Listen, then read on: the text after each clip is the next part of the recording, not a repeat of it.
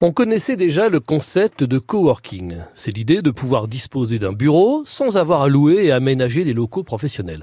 Ne pas avoir à s'occuper du mobilier, de l'internet, de la photocopieuse et de la machine à café est un luxe pour qui veut se concentrer sans délai à ses affaires.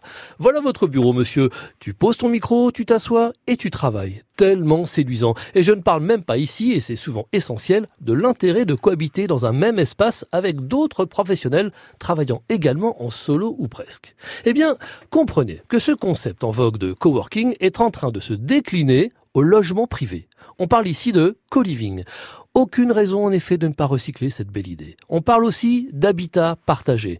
Il s'agit donc tout simplement de proposer de la même manière un logement, une chambre ou un studio, avec des services associés comme la connexion Internet, le ménage, la laverie, mais aussi la salle de sport et même parfois le rooftop pour le charme et la convivialité.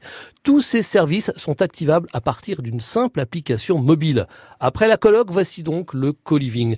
L'offre séduit en particulier les millennials, les entrepreneurs, les freelances, en bref, tous ceux qui ont la bougeotte.